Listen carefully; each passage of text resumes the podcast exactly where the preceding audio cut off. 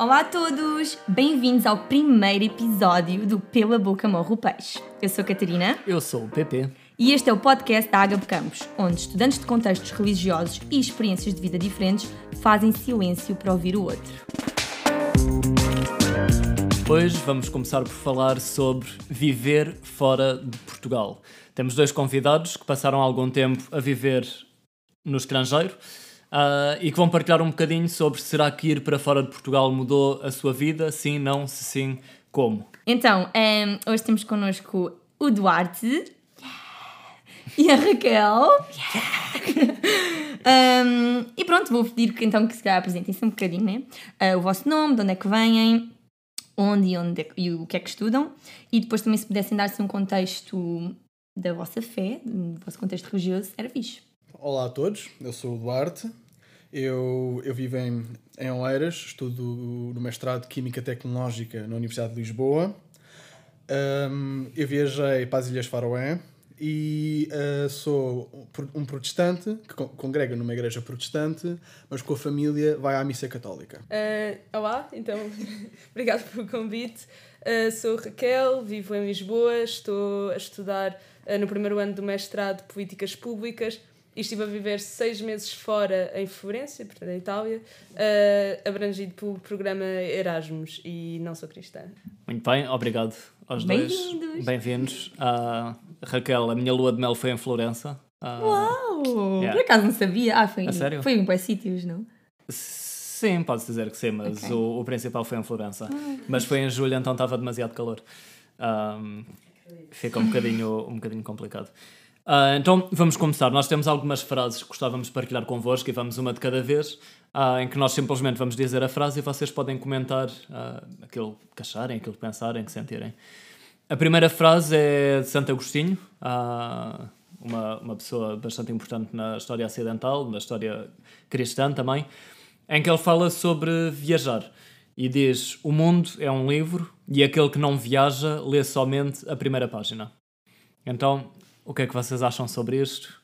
Partilhem um pouco da vossa experiência connosco. Bom, obvi obviamente, Santo Agostinho é o, o, gênio que é e concordo perfeitamente com esta, com esta frase. Isto faz também lembrar uma história que, pronto, esta viagem das Ilhas Faroé foram 10 meses e foram importantes para mim porque foi lá em que eu tornei-me cristão.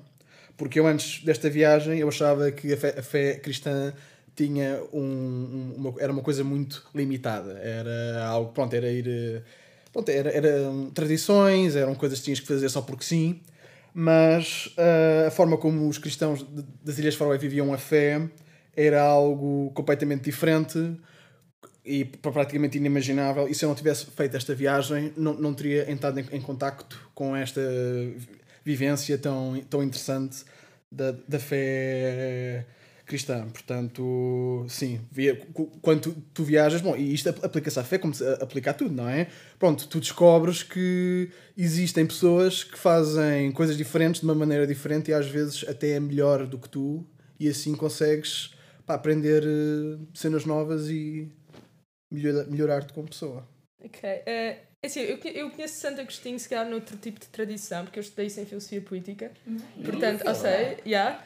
Um, Concordo absolutamente com a frase. Talvez não me identifique tanto com o Duarte a nível da questão da fé, yeah. porque para mim não é, não foi, não foi um objeto muito relevante enquanto eu estive fora, embora estando em Itália é uma coisa que está constantemente presente nas ruas e mesmo, aliás, eu própria gostava às vezes de ter mais conhecimento para, para conseguir interpretar enquanto turista, vá, a questão, as igrejas, a rua, etc, porque é tudo muito marcadamente uh, religioso, vá, desculpa se eu não utilizar as palavras corretas. uh, Eu, mas concordo perfeitamente, só que em vez de o associar talvez à questão da fé, associo mais a uma questão talvez cultural uh, no sentido que, estando em Erasmus, acabei por estar num grupo com gente de toda a Europa e, e portanto, e descobrir, uh, ou seja, conseguir passar dessa primeira página, que no fundo acaba por ser o nosso contexto cultural, do sítio onde nós moramos, do sítio onde nós vivemos, do país em que estamos, etc., e conseguir perceber as diferenças uh, de quem vive, por exemplo, no norte da Europa, que já é uma cultura muito diferente da nossa.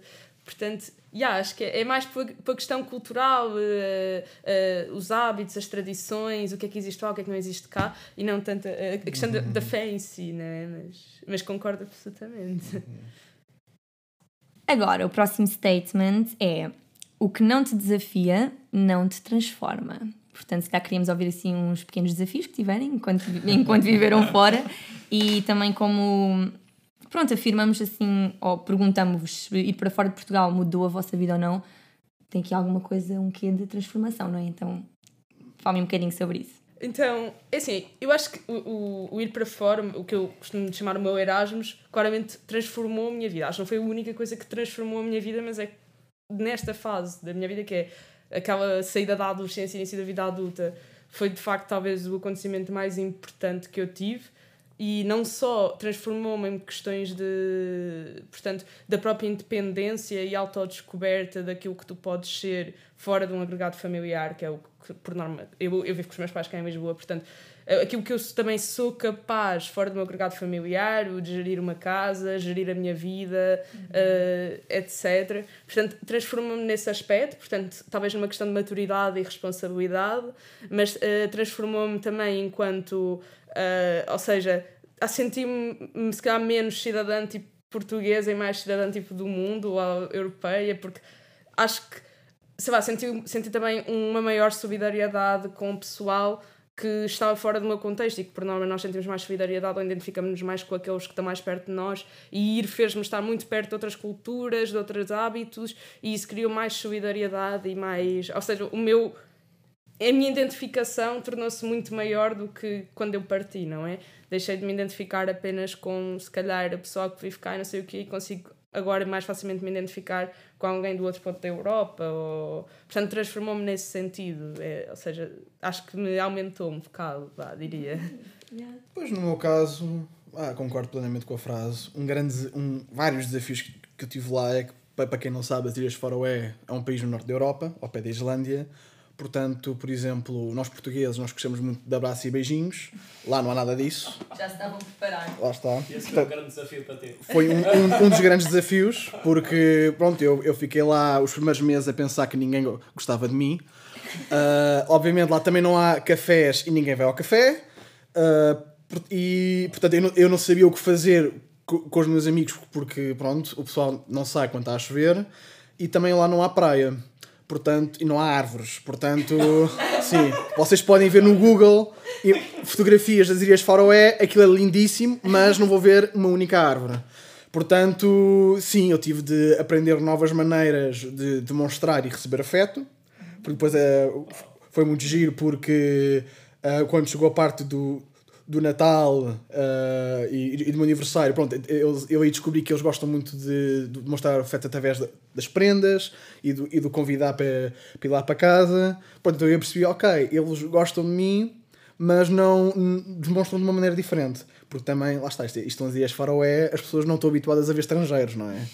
Portanto, eles depois confessaram que tinham algum receio e que não sabiam como é que deviam lidar lidar comigo. Pronto, e então aí despertou-me para. Lá está, como disse há bocado, existem outras maneiras de, de fazer coisas que nós aqui em Portugal estamos tão habituados a fazer. E foi, pronto, foi muito giro. Muito bom. Uh, continuando um bocadinho uh, nesta linha de experiências talvez mais negativas, uh, agora falamos, ou experiências desafiantes, não negativas necessariamente, falaram um bocadinho sobre o que é que é desafiante quando vão para um sítio e agora a frase que temos é bastante conhecida, que é se estás mal, muda-te.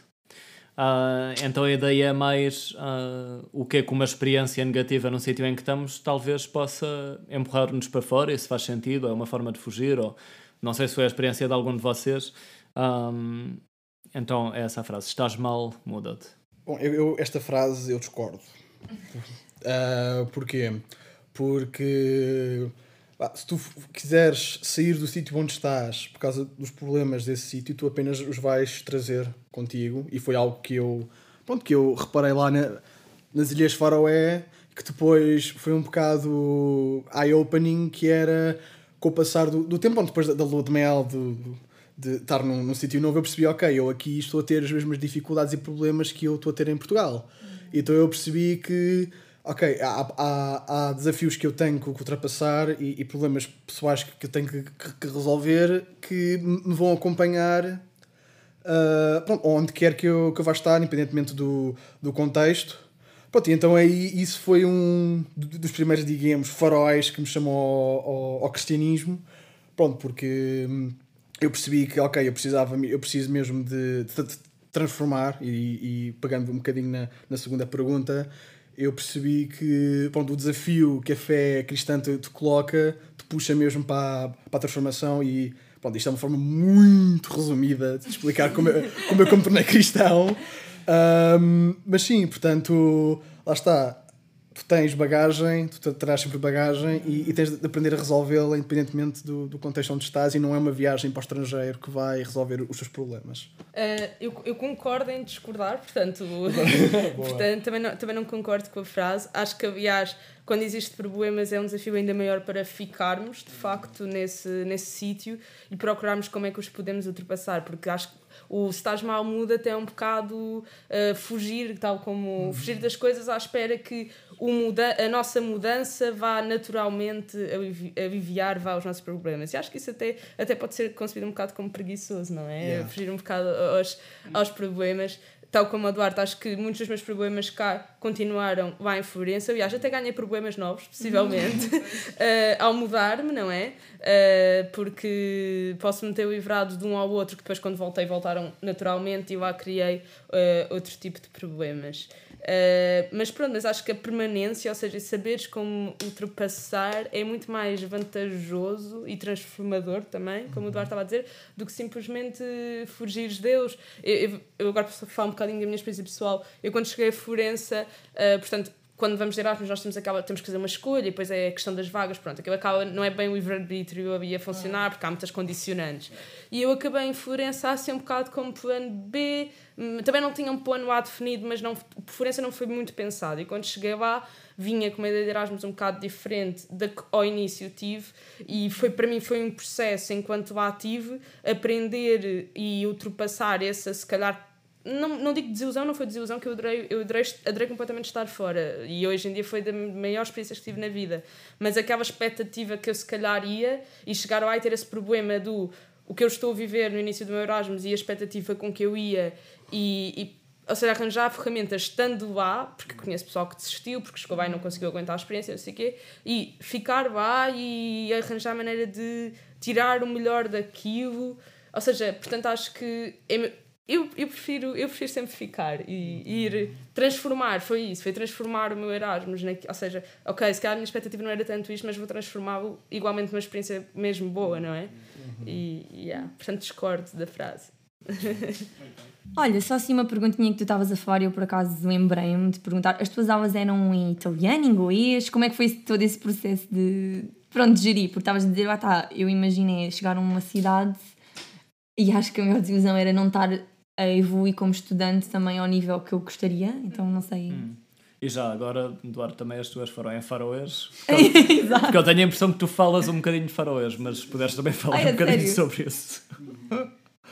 Bom, as minhas aulas, as minhas aulas um, é engraçado porque dependiam um bocado das aulas, porque algumas eram em faroês, as outras eram em dinamarquês e e essas aí eu não pescava nada. Porque, porque foi uma surpresa, porque eu pensava que as, as Ilhas Faroé, por pertencerem à Dinamarca, eles falavam uh, dinamarquês. Tanto que eu estudei dinamarquês um bocadinho antes de ir para lá. Mas não. Eles falam feroês desde os anos. Tipo, é a língua oficial desde os anos 60, mas uh, tudo o que há livros de supermercado, tudo, está tudo em, em, em dinamarquês. Portanto, isto foi uma dor de cabeça. Mas sim, tinha aulas em faroês, dinamarquês e nas aulas de educação física tinha um professor da Moldávia que falava inglês. Portanto, houve toda ali. Que era que possivelmente precisavas menos. Exato. De... Exato. Mas, mas o, sistema de educação lá é um bocado diferente do nosso. Eles têm lá uma, uma, cena que é o Gymnasium, que é uma mistura de liceu com faculdade. Portanto, quando eu cheguei lá, eu percebi, ok, equivalências, esquece. Portanto, eu admito que no que toca à minha carreira académica estava um bocadinho a baldar.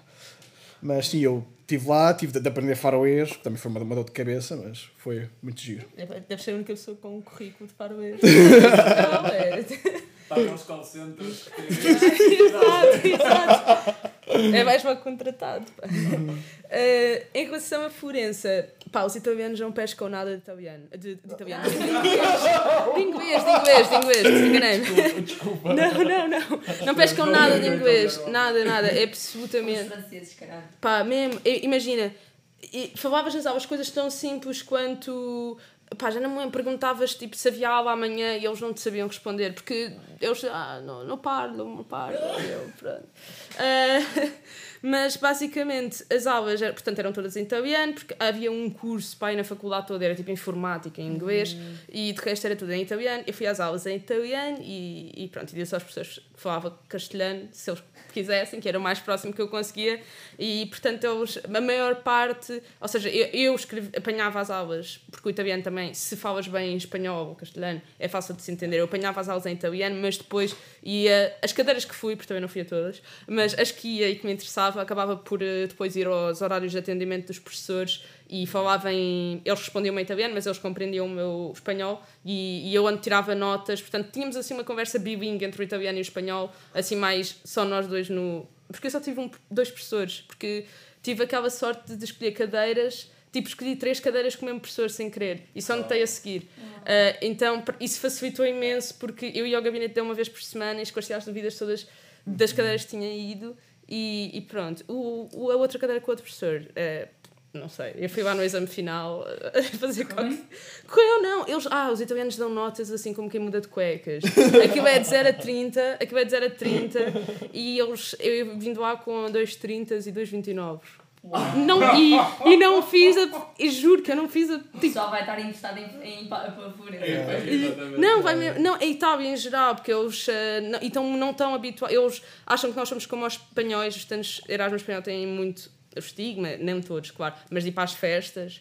E portanto, eles quando veem os portugueses ficam super admirados, porque nós, dentro do âmbito de viajar e ir às festas, ainda aplicamos-nos um bocadinho. Então, eles acham que nós somos assim, tipo, crânios, tipo, super bem preparados. E, yeah, e é um bocado isso. Bom, e pegando aqui um bocadinho na criatividade que vocês tive- tiveram que ter, não é? Para perceber e pronto, falar com as pessoas, tenho aqui um. Isto é, no fundo, um, um resultado de um estudo que eu mandei-vos, né? Que diz que viver no estrangeiro e interagir com uma cultura diferente torna as pessoas mais criativas. Ou seja, é mesmo. Proof. Então, lá está. Concordam? Não concordam? Ah, concordo completamente com a, com a, com a frase, porque, bom, como disse há bocado, quando os teus amigos não saem de casa e não vão ao café e não vão à praia, Boa igreja. Pois. foi, não, foi, foi literalmente assim. E eu, pronto, eu não era cristão, pá, fiquei, pô, o pessoal, o pessoal riam-se para ler a Bíblia, beber suminho e comer bolachas, fiquei grande da seca, mas bora lá. Porque era lá onde estavam as pessoas, eu queria conhecer as pessoas. Pronto, e então, ah, pronto, lá está. Foi, pronto, depois foi essa, essa alternativa que depois me guiou para, para a fé cristã. Mas depois uma coisa que eu reparava nos faroeses era que eles falavam muito bem inglês, mas eram pessoas muito tímidas que não sabiam lidar com estrangeiros. Mas havia um grupo dos faroeses que não era assim, eram os, os estudantes com necessidades especiais. Porque eles, eles sabiam falar inglês, mas epá, eles não, não queriam saber. Portanto, uma coisa que muito gira que acontecia na escola era, epá, eu travava sempre conversas com o grupo das necessidades especiais, porque eles, queriam- eles queriam lá saber, está aqui uma pessoa que fala connosco, e depois, e depois o que foi engraçado foi que eu só sabia que eles tinham necessidades especiais muito tempo depois. Pois, lá está. Tipo, porquê? Havia lá uma. pá, era, havia, havia, tipo assim uma espécie de uma turma, pronto, e, e eles tipo, estavam sempre no mesmo sítio, e às vezes eu ia ter com eles, mas depois mais tarde eu conheci uma irmã de um desses e disse: Ah, pois a minha irmã tem, ah, tem este problema. Eu, ah, não sabia. pois, mas lá, pronto, lá está, então tu tens de. Pronto, tens de, adaptar porque tu és um ser humano e tu, pronto, tu gostas de interagir, gostas de, de- ter amigos. Pronto, e, e se os teus amigos gostam de passar o tempo a ler a Bíblia e, e, e, a comer- bolachinhas, lá fui eu. Pronto, e. Pronto, e eu, tal como a frase disse, é verdade, de facto, eu sinto que sou uma pessoa muito mais adaptável e criativa e flexível aos, aos desafios que, que hoje confronto. Estou absolutamente de acordo com, o, com o Duarte.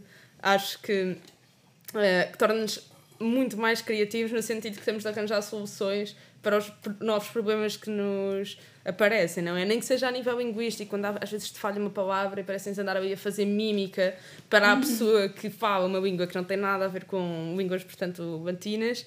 Eu tinha uma, amiga, uma grande amiga sueca e isso acontecia-nos muito entre nós, que era, faltava uma palavra para explicar qualquer coisa e depois tinha, andavas ali a fazer mímica e a ir buscar, eh, depois às vezes eu acabava por dizer a palavra em português até era engraçado e ela, ah, em, em sueco também é assim parecida e mais, mais do que em inglês. Portanto, acho que tínhamos de ser criativos às vezes, mesmo para comunicar, não é? Porque havia falhas linguísticas de vez em quando. Tínhamos de ser criativos para resolver os nossos, os nossos problemas, porque, por exemplo, em Itália, como quase ninguém falava inglês, para resolver problemas de burocracia, era, pronto, era soltar a criatividade e ver o que é que. Porque tu, querias esclarecer uma dúvida sobre, sei lá, lembro-me, tive imensos problemas com o passo, porque os passos deles é um papel que tens de escrever tu as coisas tipo o teu nome e o mês e tal. E eu não conseguia. Yeah, exato, exato. Era que era um bocado rudimentar. E, eu, e depois aquilo tens de carimbar e eu não percebia se tinha de carimbar sempre que entrava no autocarro ou não. E depois ninguém, ninguém falava inglês, ninguém percebia o que, que, que eu estava a perguntar. Pronto, então era um bocado tentativa, tentativa e erro. Pronto, e, e é isso. É, eu acho que é a criatividade também. Ou seja, nós dependemos da criatividade para nos adaptarmos também há, há essas situações em que vivemos, desde a nível linguístico, as questões culturais, como eu lembro-me de, de, de ser criativa, entre aspas, no estar a horas nos sítios, porque eh, não, cá tem, há muito aquela coisa de ficar atrasado é tranquilo, tipo, em princípio. Pá, mas o pessoal do norte, do norte da Europa não achava a mesma coisa quando nos via a chegar meia horas atrasados aos compromissos. E a meia hora, Raquel. não, mas... 10 minutos. Pá, e, e vivia numa casa de português e nós tínhamos bem amigos do norte da Europa e quando nós combinávamos as coisas estavam sempre, epá, 9 horas toda a gente sabe que é 9 e meia, né? Tipo, e, e, pá, e 10 minutos antes das 9 já lá estavam eles todos no café à nossa espera e eu... Portanto, opá, é, é, é a criatividade também no, no saberes mudar, não é? Saberes mudar e adaptar-te aos outros e arranjares um equilíbrio. E, yeah, portanto, concordo absolutamente. Pronto, olhem, obrigada por terem partilhado a vossa experiência. Agora, só assim para rematar, afinal, querem dar assim um conselho aos estudantes que nos estão a ouvir, do género, vão para fora. Pronto, agora, quando o corona acabar, vão para fora, divirtam-se, aprendam, explorem, não sei, digam também Assim, mais alguma coisinha queiram dizer? Pá, eu, eu por mim falo uh, mais especificamente do programa Erasmus. Pá, eu, eu sei que é muito chato porque burocracias e cenas e às vezes é mesmo desmotiv desmotivante preencher tanta papelada, mas é das experiências mais enriquecedoras que se pode ter. Quer, quer o objetivo seja a nível académico, quer seja a nível social, interpessoal, que seja, vale mesmo muito a pena. Além que é uma experiência que acaba por ser quase de borda, porque, uh, porque os fundos da União Europeia, para, depende dos sítios, mas muitas vezes acabam por cobrir completamente a experiência. Portanto, acaba por ser uma coisa que é acessível basicamente a todos os que estão a estudar e, portanto, é incrível. Só, eu digo sempre, vão. Mesmo em, eu, digo, eu tenho dito a pessoal que se inscreveu este ano para ir por causa do corona, pá, mesmo que tenham de ficar em casa depois, tipo, irem para o sítio e ficarem em casa a fazer aulas por Zoom, pá, acho que vale a pena na mesma. Tipo, yeah. é, vi muita gente a desistir por causa do corona e não sei o quê, e eu percebo que ela também faria o mesmo nessa situação. Mas, pá, se têm a oportunidade de ir de Erasmus, vão e agarrem todas as oportunidades que sejam fundos da União Europeia, porque vale mesmo a pena. Ponham-se nos sites do Facebook dos internships e não sei o quê, e, e dos intercâmbios, pá, porque são oportunidades mesmo muito boas e conheces. Pá, a, a ideia de estares ali em coletivo com não sei quantas pessoas, de não sei quantos sítios diferentes, com hábitos diferentes, é, é, é transformador. Pá. Uhum. Pá, bom, para para não querer repetir o que a Raquel disse, que foi certíssimo. Eu não fiz de Erasmus, eu fiz numa associação que é a AFS, o American Field Service. Portanto, sim, ponham-se a mexer daqui para fora e voltem também e tragam a riqueza que é o, o, o estar no, no, estrangeiro. Apenas aconselho-vos a duas coisas muito importantes, que é terem cuidado com as expectativas, porque eu não estava à espera de ir sequer para as Ilhas Faroé. Eu pensava que ia para a Dinamarca, mas não, fui para o sítio que nem sequer sabia que existia. Uh, e finalmente, por muito difícil que a vossa experiência vá ser, não desistam, porque vão mudar, vão, vão se transformar, vão crescer imenso de maneiras que vocês nem sequer pensam. Ah, se vocês fossem falar comigo há seis anos a dizer, ah, tu vais estar num país que ninguém conhece e vais tornar cristão, eu tinha-me rido na tua cara. Um, Portanto, sim, pá, desafiem-se a vocês próprios e façam só largo.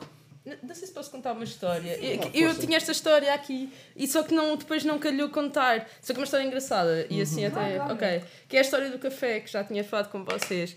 Que, e isto só é uma forma engraçada de explicar as diferenças culturais e tal. uh, que foi quando eu estava. Portanto, eu estive de Erasmus e estava essa minha amiga sueca. Que talvez era a pessoa mais distante culturalmente que eu, que eu tinha, e uma vez estávamos na Biblioteca Nacional a estudar, e depois eu disse: Ah, vamos lá abaixo, beber um café à máquina. E ela, ok, tudo bem, não sei o quê, vamos, descemos. E depois eu cheguei lá, meti a moeda, e ela, eu vi que ela estava assim com um olhar estranho, mas tranquilo, não me tinha dito nada. Pedi eh, não sei o quê, ela estava-me na máquina do lado, imita-me, mete o café, começa a pedir. Depois ela vira-se para mim e pergunta: Ai, e agora onde é que vamos buscar o café? E eu fiquei a olhar para ela, então o café vai sair aqui em baixo. Pronto, e foi assim que eu descobri que na Suécia não há máquinas de café de moedas. Não existe. Então, na cabeça dela, ela achava que, iam, que aquilo era tipo um pré-pagamento e que depois ias a um bar buscar o café. E, e pá, e pronto, eu acho que isto é a versão engraçada do diferenças culturais existem. E, e pá, foi, acho que foi assim o maior exemplo que eu encontrei. Pronto, foi, foi- agora, agora é piada entre nós, né? Tipo, tens que ir a Portugal experimentar as nossas máquinas de café. Eles são super baratas, que para eles, nos, para os suecos, tipo café a 35 cêntimos de, de máquina. Puf, Onde é que isso existe? E mesmo, mesmo. Pronto, e, e, ah, era só para rematar. Ok, obrigado ah, pela vossa Obrigada. presença, obrigado pela partilha de experiências. Ah, nós terminamos sempre com uma oração, ah, então se não se importarem, eu vou terminar com uma oração.